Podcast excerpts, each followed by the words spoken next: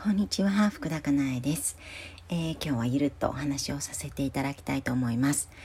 えー、皆さん自分の好きってわかりますか？やりたいこと、やめたいことってわかりますか？なんか私は全然わからなかったんですよね。でも分かっていないということにも気づいていなくて分かってるつもりでいたんですよね。であの自分を見ていく中でああ私って本当に全然自分のこと分かってなかったんだな自分のこと全然知らなかったんだなってことに気づいたんですよね。うん、でいつからじゃあ自分の好きが分からなくなってきたのかなっていうことを考えるとやっぱりもうすでに小さい頃あの私は私の好きを選ぶことができなくなっていたんですよね。うん、で人がどう思うかなっていうのをすごく気にしていた。うん、お友達がどう思うかなとかお母さんがどう思うかなとかお父さんがどう思うかなとかなんかそういうことをやっぱり気にしていたんですよね。でもちろん自分のわがままを通したりとか自分の気持ちを大切にして選択をすることっていうのもできていたこともあるんですよ。あるんだけれどもえっ、と、ふとした時にそうやって人がどう思うかなっていうことを気にして選択をしている、うんですよね。うん、でこの間あるものを買う時にあの選べなくて 3種類あったんですよ。で3種類あって選べなかったんですよね。私は何が好きなんだろうって、うん、何が欲しいんだろうって。で子供に聞いたんですよ。で子供にあのねこの中でどれがいいと思うって聞いたら自分で決めればいいじゃんって言ったんですよね。で、そうでも自分で決められなくってって言ったら、自分が好きなものを選べばいいじゃんっていうようなことを言ったんですよ。うん。当たり前のことなんですよね。当たり前のことなんだけれども、なんか、この、これにしたらこうなっちゃうかもなとか、これにしたらこうやって思われるかもしれないとか、これ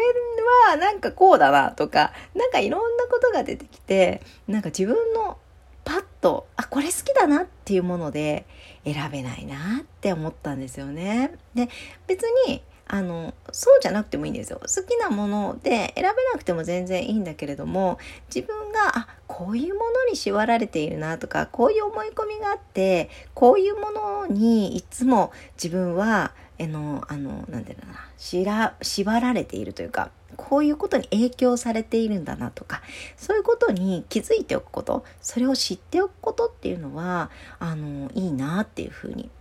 感じました。皆様どうですか？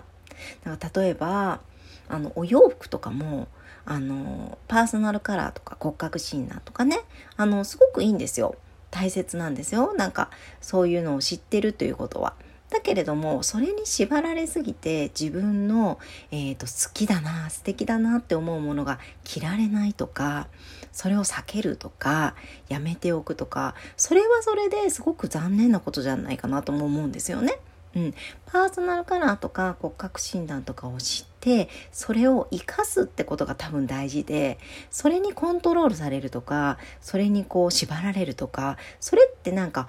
本来の目的とはずれてくるんじゃないかなというふうに思っていて。うん、なんか本来の目的は幸せに生きるとか自分が嬉しいなって幸せだなっていうような時間を増やすとかそういうことじゃないですかその時間を増やすための多分診断なのにあのそこをうん、目的としていたのにもかかわらずなんか目的がすり替わってしまっているパーソナルカラーに合わせるとか診断に合わせるってことが目的になってしまう、うん、なんかそれはそれでまた悲しいなって思うんですよね。うん、なのでなんかこういろんなことをうんともちろん参考にするのもいいと思うんですよ。まあ、占いとかもそうだしあのなんだろうな人からどう思われるかとかもね、うん、普通はどうなのかって知ることとかもすごく大切なんだけれどもだけどは自分はどうしたいのか？自分がやりたいこと自分がやめたいこと自分が好きなのか嫌いなのかなんかそういうところを知っておくなんかそれに基づいてあの選択をしていくってこともすごく大切なんじゃないかなってことを、えー、感じました。